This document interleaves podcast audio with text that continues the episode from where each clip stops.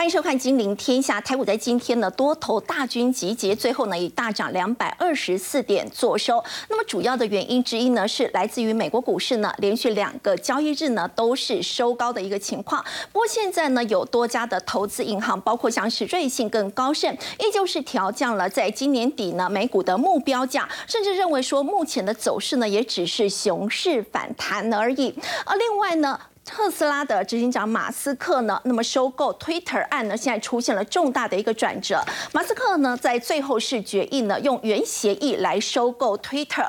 那么他最主要的目的呢，是要创立一个无所不包的 App，也类似呢，像是中国大陆的微信。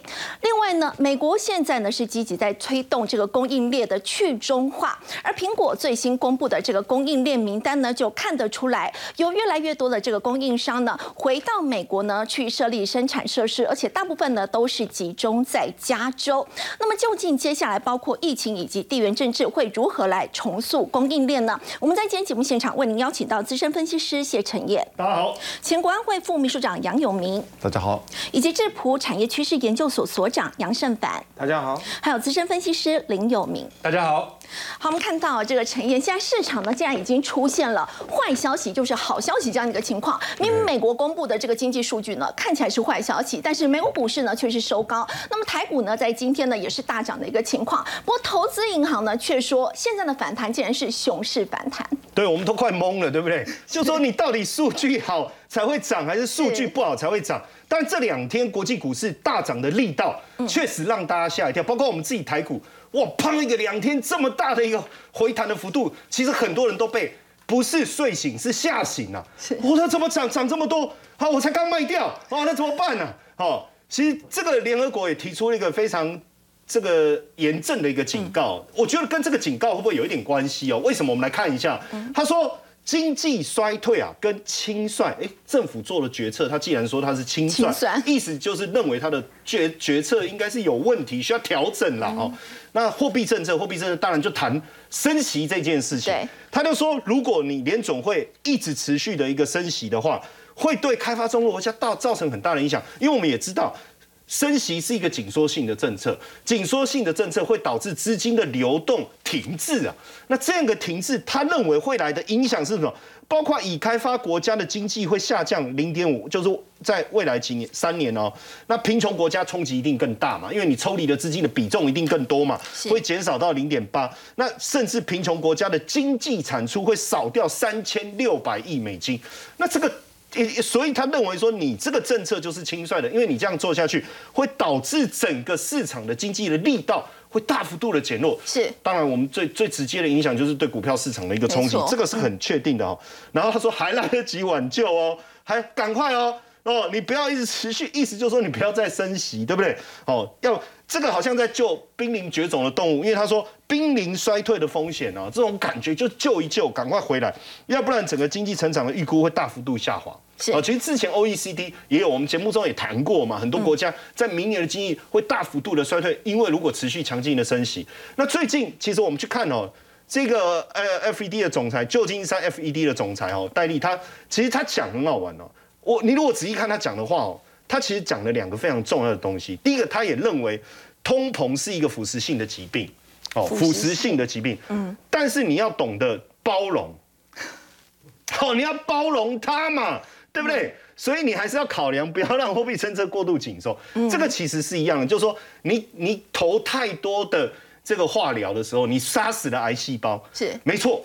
但是你可能你的好细胞。也同样被杀死，对。所以这个时候，你你就必须考量一下，你是必须让身体产生一些自愈能力，来去抵抗通膨。就是你必须让经济体产生一些能力去抵抗通膨。所以你看这一次澳洲央行总裁，他本来预期说，哦，这个应该要升两码，两码嘛，哇，至少要升两码。哇，那大大像上次联准会，大家猜多少就升多少，这么这么棒。就这一次他只有升一码，开第一枪他只有升息一码，所以是不是代表说他们也开始去针对联合国的警告以及戴利所谈的这一件事情，你不要太过紧缩，但是你要不要紧缩，其实它背后还是有一些依据啦。吼，怎么讲？我们来看一下最近的经济数据，其实这个数据出来，你看到 ISM 是一直往下掉嘛，吼，是五十点九创了两年来两年半以来的新低。这个 ISM 我是很快的解释一下，就是我们对未来景气的一个看法，所以我决定要不要扩大我的采购，还是缩减我的采购。我们叫采购经理人。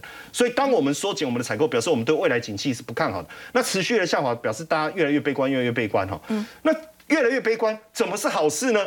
对不对？哦，然后再来这个非农职位的空缺，简单讲就是就是有有没有空位嘛？嗯，就越越越多的职缺，代表市场哇很热嘛，我们都找不到人哇，大家你要找工作一定有，因为职缺太太多了，就找不就是找不到适当的人才。可是最近职缺突然之间大幅度的缩减，当然有两种可能嘛。第一种，大家。就是还有很多人找工作都递补上，还有一个是公司倒闭，可能没有那么多职缺。那这样就业市场降温，对，奇怪，到底就就这不这不是坏消息吗？啊，怎么最后变成好消息？其实我跟大家解释哦，因为股市已经跌了很长一段时间，这个下跌一直在反映一件事，叫做升息。升息的力道越强，对股市的伤害就越大。嗯，哦，那但是呢，如果随着就业市场和缓了，代表说啊。你其实就业没有那么强劲，其实意思就是说你承受不起我我这么强烈的升息的时候，有可能升息的力道就会减弱。所以这些经济数据如果说是坏消息，大家就觉得说美国联准会就会意识到说哦，原来已经对经济造成这么大的伤害，那我升息就稍微不要这么样的。对你，你升息力道太强，你打过头了，你看他已经趴在地上，你不要再打了。那种感觉是，所以升息的力道就会减弱。那只要升息的力道减弱的话，当然对整个股市，它就会觉得是一个利多。股票市场还是一个比较这个急呃比较急性反应的啦，就它是很敏感。当你他觉得升息的力道有可能减弱的时候，啪啪迅速的就会反应上。但是这样的一个反应到底是是不是就是一个？马上要转强的讯号，未来就是一个大多头要发生。其实就整个华尔街的机构来讲，大家的看法还是分歧啦。为什么？我们就就以瑞士信贷哦，但瑞他的策略师来讲哦，虽然说最近瑞士信贷有一些状况，但是他们的分策略师跟公司的状况无关，我们还是要好好的看他讲的哈。他说熊市反弹，他认为是一个熊市反弹。是。然后呢，华尔街普遍呢，我们当然举大部分的人想法了哈，像汇丰。啊，瑞信跟高盛在内，多数的投行其实都还是认为这是一个熊市反弹。对，然后呢，都不相信哦，这就是底部。哦，还可能再破底。这你你说你在这边反弹，我就说你是底，不可能哦，你后面还要再跌，因为还没有真正反映利率上来以后对整个估值带来的风险。我觉得其实这个部分讲的。算是合理，为什么？因为你股市的一个修正，在反映的是整个基本面。当然，你说基本股市是领先基本面，可是我们必须去确认基本面。我们因为我们认为最坏的状况还没有发生，景气衰退的状况，其实我们说会衰退，到目前为止还没看到。然后你就止跌，然后你就说因为先反应，这个我觉得这样的一个说法确实是一个有它保守的依据。但是在这个当中的。比较反骨啦，我们叫他反骨男孩大魔啦。嗯，好，他连我们台积电，哎，他不管讲哪一支，他总是跟别人的想法，呃，这这个特立独行，对不对？我猜那些人大概都理都都是比较造型也比较特特别，跟我一样，是不是？比较反骨，他开出的第一枪不太一样，他说就是底部。哦，他就讲就是底部，已经来到底部了。来，我们全部上调，增加持股，好不好？韩国、台湾来半导体，通通增强，全部调升。哎，对，来通通调升。呃，不要理这些老头子，他他他可能把他视为老头子，我不在猜猜是不是这样。然后他当然也也有讲出五大理由，我们也他也不是随便喊的啦哈。当然这五大理由当中，第一个他说即将走出谷底了，太好了，就就要快看到谷底，走出谷底就是看到阳光嘛，是不是？然后说啊，这个疫情以后全面开放啊，解封啊，内需整个就起来了，对不对？然后外资是哎，外资卖股票卖那么久，大家。已经兴趣缺缺，哎，不是这样吗？你不是说物极必反吗？对不对？包括我们的 ROE 也比较好啊，对，殖利率啊，跌到现在也很好啊。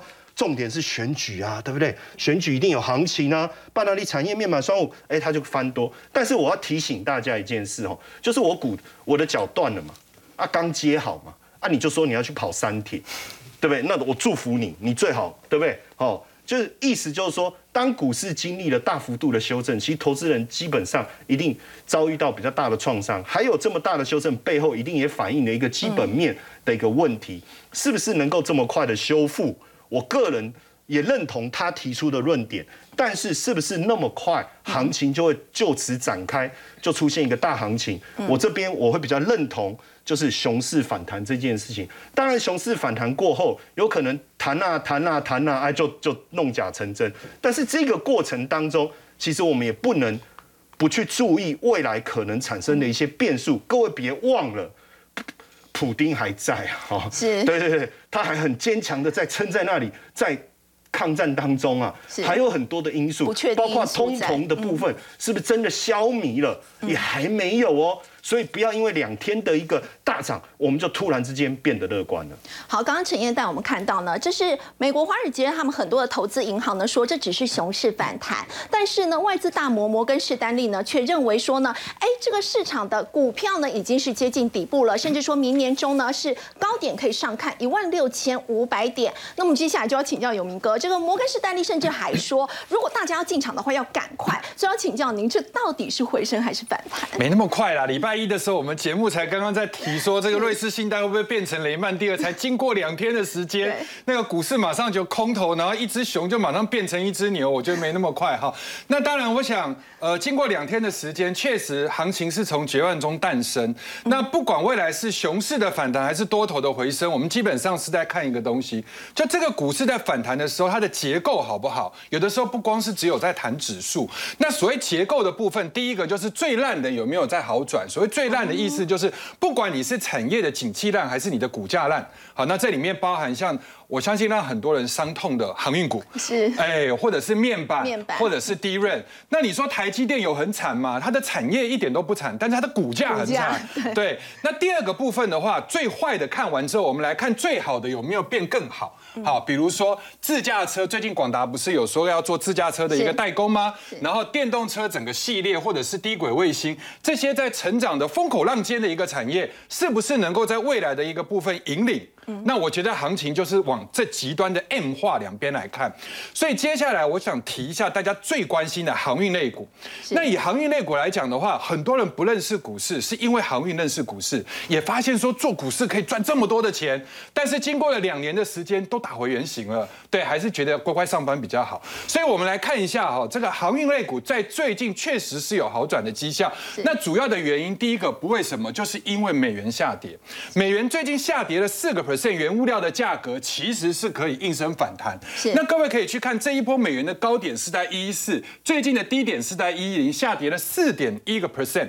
那为什么原物料跟美元之间会呈现反比的一个状况？其实很简单。原物料是用美元在计价，美元跌的话，就等于你用美金去买的原料购买力变差。但是问题是，原物料在交割的时候，它的钱是不变的，是，所以你到最后只好把明目的价格上涨来补回来。这是第一个原因。那第二个原因的话，当你美元跌的时候，资金就会从美元资产流出去，然后就有办法顺势转到原物料的一个部分来去做操作，因为他们都在公开市场里面可以买卖的。那这两个因素造成原物料。的一个反弹，那最明显的例子就是最近公告的啊，公布出来的 B D I 的波罗的海指数。我先跟各位解释一下波罗的海指数，很多人知道啊，那我们为一些不知道的人解释。那波罗的海指数其实它在衡量的其实就是铁矿砂、谷物、纸浆、稀土这些民生跟工业的大宗物资。然后你看哦，在美元还没有跌下来的时候，B D I 是一路一路的往下跌。到上个礼拜四还在跌两趴，但是从礼拜五、礼拜一、礼拜二，当美元这样下来的速度变快的时候，其实 B D I 从涨不到一趴、一趴到涨四趴，四趴，对。那这样子当然就会对航运，尤其是散装航运类股的股价形成一个比较好的一个状况。但是问题，台湾股市不是大家都比烂，跟比谁比较不烂，我们是在比好的要更好。那在提到自驾车，我们之前提了很多自驾车，不管是电池啊，或者是组装，但是其实台湾最近要发展自驾车联盟的时候，政府在推动一个很重要的计划，叫低轨卫星的联盟。那为什么我们要提到自驾车跟低轨卫星有很大的关系？各位可以去看一个数据哈。如果以卫星来讲的话，GEO 就是所谓的同步卫星，它是把卫星打到非常高，三万七千多公、三万五千多公里以上的一个高空。然后呢，问题是。你打了那么高，你覆盖的范围这么广，你可能打一两颗就好了，对不对？是。但问题是你每一次传送距离的时间差大概是四百七十七毫秒左右。好，看起来也不多，对不对？但是各位要知道，自驾车在路上，一只小猫跑出来，你反应的时间，反应要很快，你连零点五秒的时间都不够，对不对？如果你假设放手来让它自驾的话，所以这个时候必须要有一个东西来辅助它，甚至是改进它，叫低轨卫星，也就是我们卫星不要打到三万五千多，我们只要打到多少一百六十公里以上，我们多打几颗，覆盖的范围变大，但是它的毫秒差的话，可以变成二到二十七毫秒。那如果是两毫秒的话，就一秒除以十。各位要知道，这个部分的差距就越来越小。是好，那这个对台湾来讲绝对是一件好事。为什么？因为它的低轨卫星，它的使用年限是五到十年，一颗同步卫星使用的年限十五到二十年。也就是说，当你买了一个东西，如果打上去的话，你永远都不换，台湾根本没有商机，我就不用一直做了。对，但是低轨卫星的话，你打上去五到十年，你就要换的话，哎，你知道台湾有很多的厂商其实可以像 iPhone，你每年换，我们每年都有一个题材，或每年都有业绩。那如果说是以低轨卫星来讲的话，晶片就是联发科、稳茂、基星科跟宏观，然后呢，PCB 就是它那个里面的电路板，哈，就是金相电跟华通，接收器的话是启基跟建汉。那所以这时候我们来礼拜一的时候，我们提到了一档股票，股价叫启基嘛，很强，对不对？那我们现在来看比较低位置的，这个就叫做建汉的一个部分。对，那最后的话，今天因为新闻。好像斐玉有提到这个广达，对不对？对，今天财经头版头就是提到这个消息。其实广达它摆脱长期以来都只有做代工这样的一个宿命，它其实也切入电动车市场，而且还是打入了这个通用的供应链。现在哈，我觉得好像挂了电动车。公司的股价跟市场的估值会提高。如果说我只是做苹果的话，人家说啊，这个东西大概是已经 LKK 的东西，所以这个有点像我们两千年只要挂一个 com 好就会涨。但是这里面话里面有玄机哈，怎么说呢？我看这篇新闻，其实我在偷笑。怎么说？他说。广达拿下了 GM 的自驾车电脑系统 JDM。我们首先要知道什么叫 JDM。第一当然是 design，就是所谓的设计哈。那 J 的话是 joint，就是共同。那这个意思就是我跟大厂来共同设计，然后并且由我来帮他代工。这样的一个所谓的自驾车的一个电脑，那通用的订单，二零二五年交货四年的总量大概是呃这个一千四百万套，然后平均贡献是四百到五百亿，对它的营收只有四个 percent 不高。但是这四个 percent 的毛利高，然后他现在其实都不太讲，因为反而是和硕一直在讲说，我有帮这个呃特斯拉的这个 Model Three 在做，然后人保也在说，可是广达为什么不说？他说我现在做那个东西，我讲了其实就更小哎，很丢脸。为什么？因为我的目标不是帮人家去做代工，我的目标是要做一个在车子里面的 server。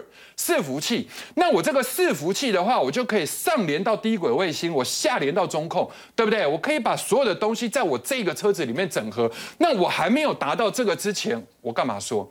那这个当然也跟他个性有关，因为。其实林百里本身就是强调乌龟精神，他常常在讲一句话，就十年磨一剑。是他十年磨一剑是什么意思呢？一九八八到一九九六年的时候，他做成了 notebook，用十年。然后两千年到两千零一十年，他做了云端，一十年才开始卖第一台出去。两千零四年到两千零一十六年，他开始做 AI。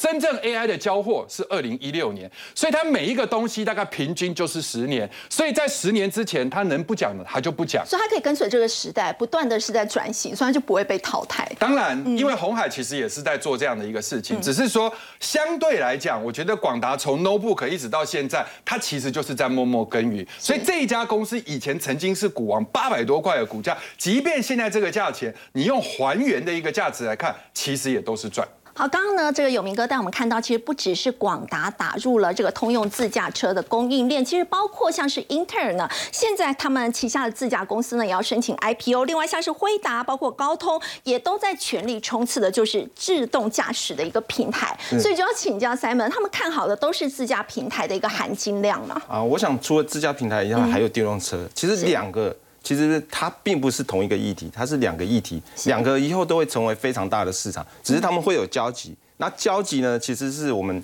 台湾这些的厂商其实更能做的地方。那我稍微跟大家说明一下。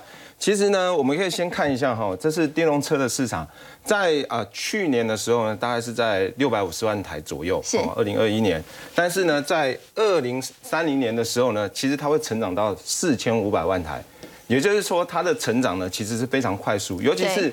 在全球，我们的车辆哈，包含燃油汽车啊，就是汽车也好，或是电动车这些，其实呢，在去年大概卖了八千三百万辆，嗯，但是在二零三零年同样的时间的时候，大概会成长到一点三亿台。是。那主要的成长呢，其实都是来自于电动车哈。那另外一个正在改变的事情呢，就是在自动驾驶汽车上面。是。那自动驾驶汽车其实不管是电动车或一般的燃油车都可以，但是大家可以看到哈。呃，我稍微解释一下，说自动驾驶其实有分层的哈。嗯。大家比较容易看到是 Level One 哦，比如说大家定速啊，什么汽车，然后有一些警示哦，那它可能用到的就是可能胎压侦测这边会提醒，或是车用的镜头等等。对。那 Level Two 呢，是现在大家的车子比较稍微新颖一点的话，就可以看到说，哎，它可以自动跟车，然后如果你不小心超线的话，那它它会帮你稍微再导正一下哦，驾驶辅助。那它可能用到就是车内侦测、雷达、光达等等。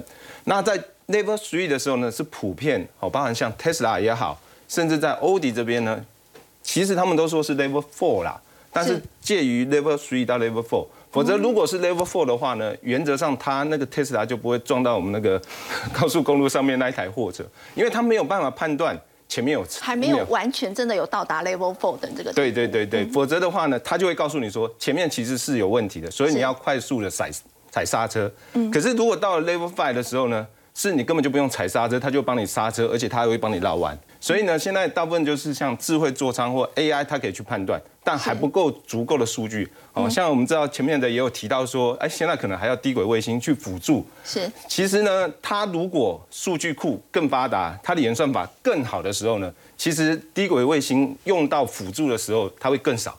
反而是在车子里面，跟车子的雷达，现在有八颗的镜头，通常有八颗。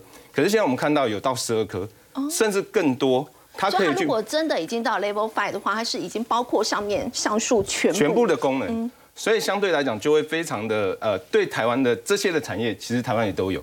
所以呢，相对对我们整个的发展其实非常好。那我们可以看到哈，现在大部分看到的都是 Level Two 哦，现在大概有电动车，大概都有 Level Two。嗯，好，所以电动车大概六百五十万辆，也大概全部都有 Level Two 的能力。那到二零二五年的时候呢，其实电动车大概一千七百万台，是。可是呢，我们的 Level Three 这边，也就是在那个 Tesla 这些，其实都慢慢都会起来，到 Level Three 这边都会有，哦，只是它会相对少。但是到二零三零年的时候，其实真的比较发展。比较快速的 Level Four 或者 Level Five，尤其 Level Five 的话，大概是二零二六年、二零二七年才让整个的那个自驾车快速的成长。是，所以现在看起来大概在二零三零年的时候可以突破两千万台。也就是说，自驾车这一块呢，占整个的汽车的市场，不管是在电动车或是一般的汽车，其实它可以快速的成长。所以我们是非常看好这个市场。所以也看到说，像 Intel 或是广达为什么极力的推。好，下一张我们看一下说整个的。为什么可以看得出来我们的商机越来越大哈？第一个呢，这个的话就是我们的内燃机哈，也就是通常讲的这种汽车市场，它都已经因为包含像自动驾驶，因为呢像车内的资讯娱乐的升级，也就像广达做行车电脑这一块，对，很多的一块是在去判断这些车用的这些资讯娱乐之外呢，还有一些安全的一些运用。那在内燃机这边就从四百到八百，所以它就 double。然后呢，EV 呢这边呢也从现在的八百呢也会提升到一千三百美元，也就是说在未来的几年呢，其实整个在相关就是智慧车辆哦，也就是用到这些相关的一些，不管是在自动驾驶或是车用这些相关的一个通讯、娱乐等等，都会快速的成长，所以我们是非常看好整个一个市场的一个发展。好，然后下一页，哦。我们提到的就是说，在整个的下一页这边的话，我们谈到的是在有关为什么一线大厂都在冲刺这边，也会带动的发展。其实大家可以看哈，从一开始大家用 notebook，嗯，哦，然后呢，可能可以上 server 啊这些的云端开始，再来的话，智型手机。是，那再来的话就是自驾车。为什么会是这样呢？全部都是由一线大厂。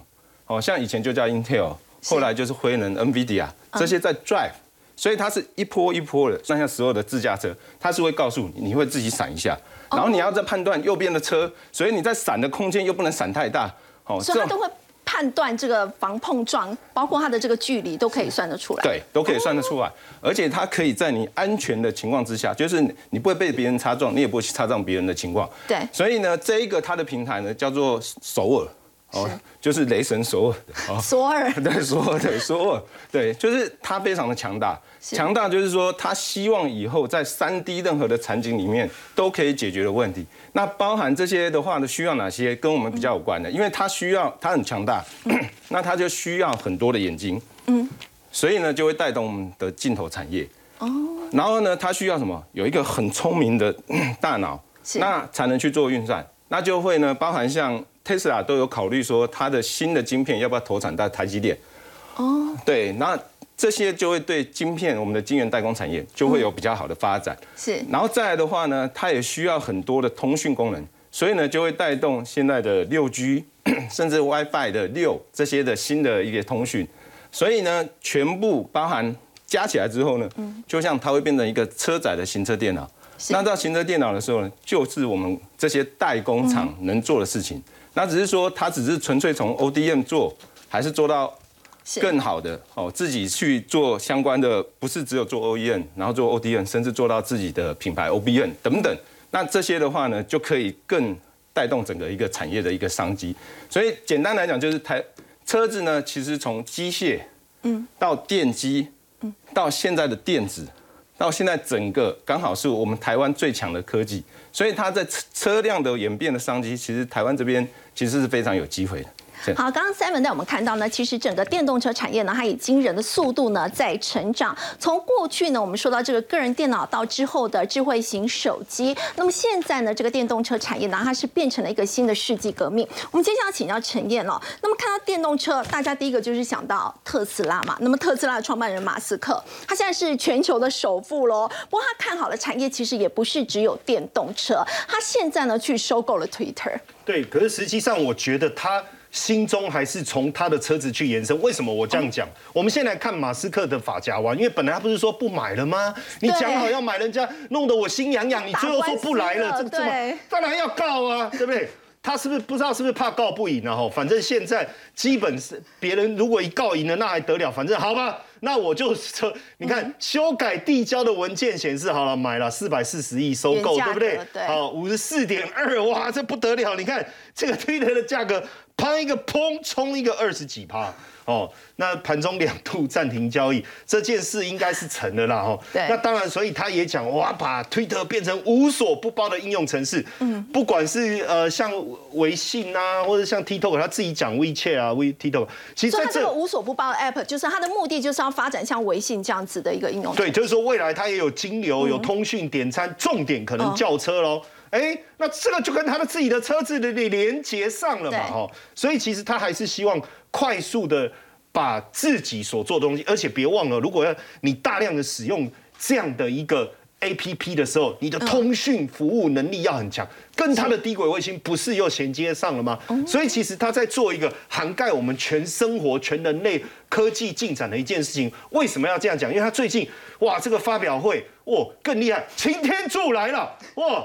这个顶天立地啊！哦，为什么我要讲顶天立地哦？因为他这一次的这个 AI Day 啊，介绍了这个原机器人原型机啊。对，哎，这个真的很厉害耶！因为基本上它的样子就像一个人类一样哦。是。然后就就是反正，因因为其实他自己很怕机器人。嗯。哦，可是他就去做做机器人，然后你看他还会跳舞哦，叫他可以。跳一些简单的舞蹈，然后搬东西，哎，帮你取货，对不对？以后说，哎，来去帮我倒杯水，他就帮你倒水，而且他甚至可以帮你浇花哦。你看他走路的，走路虽然慢了一点，可是其实。还算稳定了哈，他虽然走的慢一点，还算稳定，而且因为他的他的手哈关节其实有仿照人的手部去设计，十一个自由度，所以你看他取货取重也没有问题，因为他可以承承重二十一公斤，而且你看他在拿东西有没有？很稳呐、甚至他去拿那个浇花的那个壶，我看整个手手的那个设计的那个那个关节弯的方式也非常非常。所以它这个机器人哦，连半导体重量级分析师陆行之都说比苹果的新品有看头多了。哎不止这样啊！你看哦，它可以做什么？它可以取代人类无聊、重复性高且危险的工作，比如说陪老婆逛街就是了嘛。无聊、重复性高又危险嘛。这时候弄一个机器人才多少？两万美金，老公一定买啊！买一个两万美金啊，不过六十万，来逛街叫他陪着去，无无聊、重复性高又危险，对不对？哦，那这时候这个不能得罪老婆，对不对？好，没关系，以后机器人推老公去晒太阳，刚刚好。所以也是无聊又重复性高的工作哈。那这个机器人未来最最重要的，应该还是能够去做一些呃，比如说。我们讲生产流水线的工作，所以它未来也会取像特斯拉未来的汽车产线上面会去取代人类来做这些电池取代劳力嘛？对，取代劳力对，，因为现在劳力的成本其实越来越高，那所以它接现在有一个叫 Bumble C 这个机器人哦，其实已经在测试了，测试什么？去做整个产特斯拉嗯。生产的产线当中，它去做一些比较重复性的工作，而且因为它的机器人不是机械手背哦，它机械手背还是比较单一的的的工作，它可以因为它的手它的手部的细节其实跟人类差不多了，所以它可以做到更细的工作。哇，那如果是这样，对制造业真的是一个很大的革命。不用员那很多人会说啊，那我们不是就失业？没有啊，制造业本来就没有人要做。嗯这个就是为什么你看这个呃巴尔金他是李奇蒙联邦储备银行总裁，他在讲说为什么 AI 的部分可以反而可以降低通膨，原因是是因为通膨有一个环节当中就是人力成本大幅度的一个提升所带来的，所以一旦 AI 的部分进来的，当我们大量的运用到这些人工智慧，那也就能够大量减少人力的使用的时候，一工资一旦降低，也许通膨未来长期也能够压压下来。好，刚刚陈燕带我们看到呢，我们说到这个 AI，说到人工智慧、机器人，这个除了是企业可以抗通膨的一个利器，其实它也可以拿来做一些像是军事用途。所以要请教杨老师，所以美国现在还传出说，他们对中国包括在 AI 还有在超级电脑的部分，都要设下更多的一个限制。这个现在科技啊，已经走到它不只是新科新经济的这样一个动力，它也是这个军民两用的这些产品啊最主要的这个来源。那因此运用在军事层面呢就很广泛。那中美之间的这个对抗，你如果讲硬实力，那就是军事、经济、的科技。所以为什么美国要跟中国在做这个科技战？那这两天，美国的《纽约时报》、华盛顿这个呃，就是《华尔街日报》都登说，它会最新一波针对就是使用在 AI 跟大规模计算哦的这些晶片制造的设备是哦要去做管制、出口管制。那这些设备其实会使得中国大陆新一代的这个 AI 跟大规模用于就比如说一些 monitor 啊这些监视器，或者是呃超级电脑，甚至这些 AI 哦。这些的这个设备、晶片制造这个设备，如果一旦缺少的话，你在先进制程这一块，就进一步的就是卡它的这个脖子。我觉得上个月，呃，美国在开一个 meeting，就是叫做投资美国，叫 Select USA 哦。然后我们的电力工会有许多人都去，从加州到这个 Chicago，Chicago 这边附近有 Ohio，Ohio 就是 Intel 这个投厂的地方。然后呢，到就是华盛顿附近，我们很多的台厂事实上已经都在那边先布局了。是也就特别是跟先进制程有关的。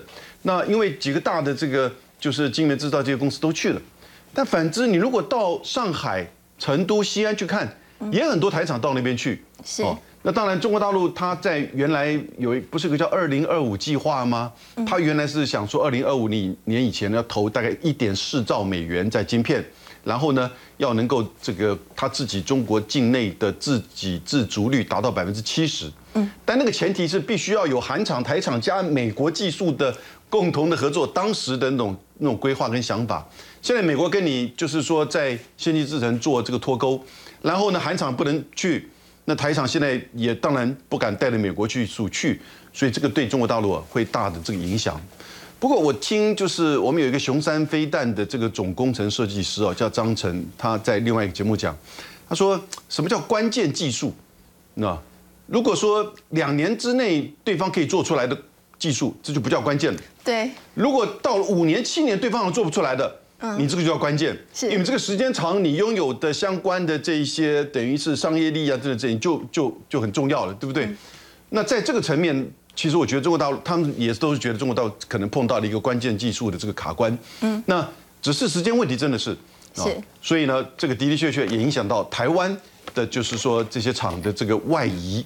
我们现在不叫掏空台湾了，现在就叫做移转台湾的半导体的这个制造。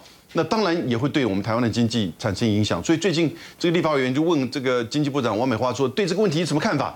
他说啊，不能，既然是报纸登的，我们不做评论。我们希望我们政府多努力一点。好，刚刚杨老师呢跟我们提到呢，其实美中这个科技战之间呢，美国现在就是一直要卡住中国大陆，希望呢整个供应链呢也可以做到去中化。不过从苹果最新公布了他们整个供应链名单呢，其实现在有很多的供应商是回到美国，而且大部分是集中在加州。它接下来的一个影响，我们先休息一下，稍后回来。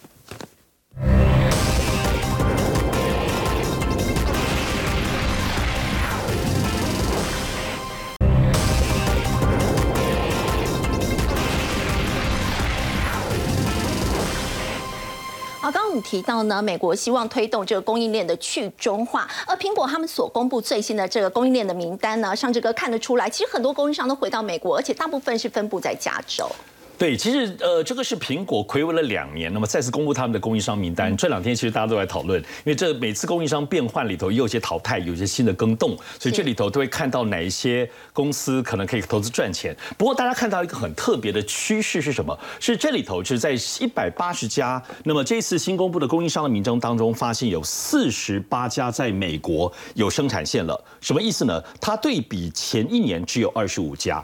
所以你看，其实成长了大概超过十趴以上，而单单在加州，现在有三十多个苹果的供应链，有相相关的生产的设施了。那么一年前其实只有十个左右，那么很集中的是在加州。所以在这次 Wall Street Journal 当中，他就特别提到了这个现象。那么提到呢，苹果公司的这个供应商的这整个一方面移往美国，二方面集中在加州这个地方。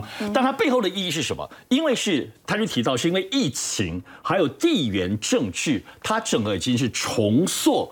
苹果的供应链了，而且就是在这一年当中的部分的变化哈，不是说这几年。不过我们来看是这样子，目前为止在加州看到的，刚刚讲，因为都是一些设备，也就是说它现在的业务通常是比较小规模的生产线，也可以说是比较小作坊。当然，在此同时，我们也知道苹果的这个供应链当中仍然有比较大的，比如说像高通、台积电啦、富士康以及图像的 Sony，这个当然都是比较大的，但是他们现在也并不是整个都过去，所以未来的变化会是什么？大家都很关注，在美国的成长幅度会是如何？只不过，当然整体来说，这次看一百八十家的供应商当中。终究还是有一百五十家是在中国哈，还是不太能离开中国。只不过现在美国的这个工厂虽然是少数，但是慢慢已经在发挥更重要的部分的作用了。而且苹果方面是希望说，还是要提高中国地区以外的产能，像是越南。跟印度，其实，在这一点我们都知道，在最近我们看到苹果的部分哈，在供应链这两年的变化还是有些影响。比如说，第一个，中国这一百五十家，大家也不是等着就是坐以待毙。那么，苹果现在是透过一些遥控的指导哈，包括直接带他们的一些生产，甚至后来也有些设计方面的中国公司的这个生产公司，直接以苹果公司的专案的计划到苹果，也就到加州来。这个地方工作，所以这可能也是中国这些供应商也在思考怎么样能够到美国来。那么就我自己认识一些中国大陆苹果供应商，现在一些 CEO 都是在美国在谈，是不是也要去美国投资，所以要特别注意。而且不止如此，像比如说美光半导体自己美国的，那么最近刚刚宣布呢，要投资一千亿的部分规模在纽约州的达克镇。那么这个状况来讲的话，这包括整个纽约州也要为此来建一个大的社区。花五亿的美金，包括整个社区来规划，为了美光的这个投资计划。当然，美光有留一笔啦。他说，他的前提是美国政府的补助要到位，他们这个才会正式的进行。所以看得出来，现在所有以苹果供应链相关的大幅度重新回到美国。重新，特别是在加州，这个趋势应该已经很明显了。好，刚刚上志哥带我们看到呢，是现在苹果供应链可以很明显看到呢，除了回到美国、回到这个加州之外呢，其实刚刚也有特别提到，他们也开始呢到越南跟印度。所以要请教有明哥，尤其是在越南这一块，哦，现在是格外被看好，连中国大陆其实都非常的忌惮越南呢。呃，对，我们最近这个所谓你 K H R 哈，这个呃日经亚洲这里面特别提到，中国在经济放缓，但是越南已经变成亚洲成长的一个领头羊。好，那我念几个数字给各位听，官方的一个统计，越南第三季的 G D P 啊，成长了百分之十三。那十三这个数字在亚洲里面，在全世界里面，其实都是一个非常可观的一个数字，创下了双位数的一个增幅。那这里面的一个理由，第一个对美国的出口飙升。那我想对美国的出口飙升，应该来自于中国这个地方的减缓，然后呢，美国的中美贸易战，然后转而这个对所谓的越南这个地方的一个出进口。那再来，越南统计局这边也特别提到，七月到九月的时候，GDP 的一个成长猛增了十三点六七，较上个月修正的七点八三，快速性的一个成长。那整体的一个亚洲，我再跟各位讲哦，越南今年的成长率大概是七点二趴。那现在整体的一个亚洲，如果你把中国扣掉的话，大概是五点多。好，把中国扣掉的话是五点三左，呃，五点多。那印尼这个部分是五点一，所以简单的来讲，印尼也好，菲律宾也好，马来西亚也好，好一点的大概就是维持在五趴。那中国的话，其实是已经放缓到四个 percent 以下。是，但是越南，各位要知道，今年居然是七点二，而且七点二里面又以第二季、第三季的增幅更快，所以目前看起来的话，整个来势汹汹，从一九年的这个中美呃这个中美贸易战开始，然后一直到疫情，然后一直到现在的 Chip Four，然后到接下来大部分的人都开始要往越南投资，所以更多的跨国企业都要当当地去投资。越南在之前的话其实是有 Toshiba，有 Hitachi，还有 Mitsubishi，那现在包含日本的这个国际。好，Panasonic 也要过去了。那 Panasonic 在平阳这个地方开始生产中心是做什么呢？看起来都是三 C 家电，比如说室内的空气机呀，或智慧洗衣机啊等等。但是各位要知道，这一些家电早期其实都是散布在你看到的日本或者是中国，因为它那个时候人工成本比较低。但现在往东南亚这边走，我觉得是一个趋势。那第二个部分的话，我觉得有比较高端的，好，比如说像波音，波音，哎，波音也过去。那波音过去。你一个公司过去没有办法坐飞机啊，你一定要把整个卫星供应链给带过去。所以接下来的话，你很多的一个零件，陆陆续续的就开始从世界各地移到越南去。所以不管是今天比较日常生活的这个家电，或者是比较高端的，你看到的飞机，甚至是看到接下来很多的半导体等等，都开始往越南集中。好，刚刚有明哥呢，带我们看到了呢，越南的经济成长呢相当的快速。那么相比之下呢，其实在今年很多国家呢都是受到了通膨所苦，经济成长率呢都是呈现很明显的趋缓。不过呢，现在还有一个重要的原因呢，就是乌俄战争还在持续当中。但是世银却说，乌克兰经济萎缩的速度呢，其实是会比俄罗斯还要更快的。到底什么原因呢？先休息一下，稍后回来。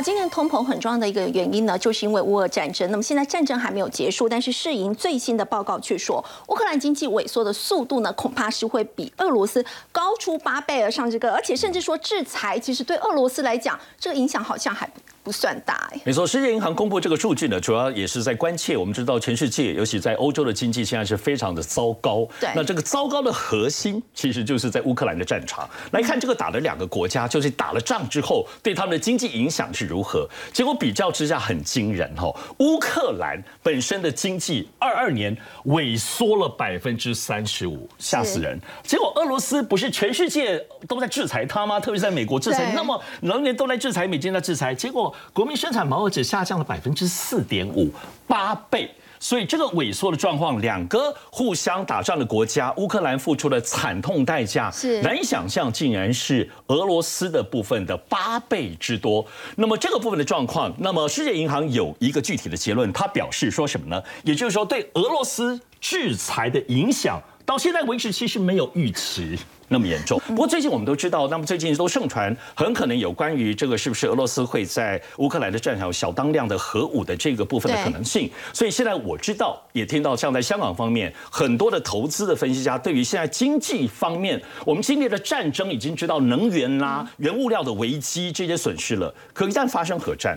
对于经济的部分的冲击跟损失，这是最近很多包括这些投资公司以及经济学者正在做的新的分析。那么大家看有没有可能会发生？那如此才产生的影响，可能会比我们现在看到的这个八倍之多还要更大了。好，刚刚上志哥提到呢，现在大家最担心的就是到底俄罗斯到最后会不会去动用核武呢？其实现在呢，这个北约已经警告会员国说，普京可能会在这个乌克兰的这个边界呢来试爆核弹。要请教杨老师，现在目前来看，好像使用的这个核武的可能性越来越高。我觉得真的的确确有这样子的危险。那这个叫做等于是核战边缘的这个政策，是因为你看，在就是进入到九月底的时候，乌克兰的反攻取得了六百平方公里哦，六千平方公里在哈尔科夫那边的这个占领。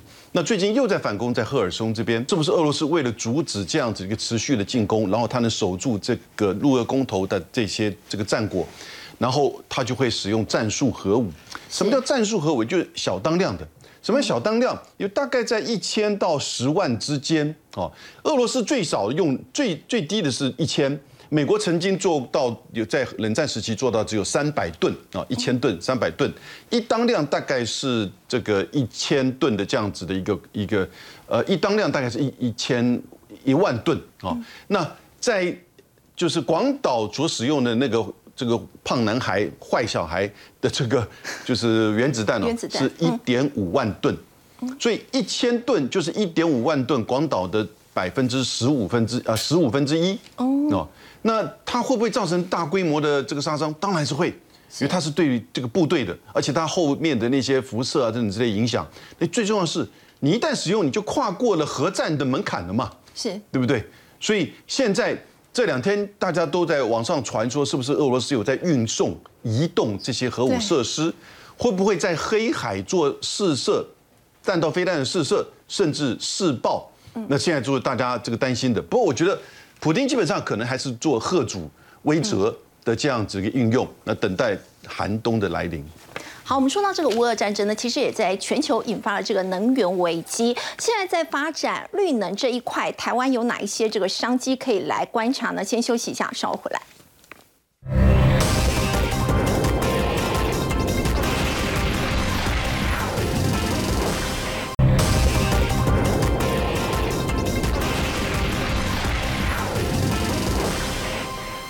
提到乌俄战争哦，引爆了全球的能源大战。那么在台湾这一块，我要请教 Simon，台湾的绿能产业有没有机会呢？呃，我想哦，应该是有机会迎向所谓的黄金时代啊。黄金时代，对，只是黄金还有分是不是纯金啊？哈，现在所以所以现在可能只有十 K 哈，以后可能到十八 K 到二十四 K。那主要原因是因为啊，现在呃，因为俄乌战争的关系，所以呢，导致像德国，德国把替代能源。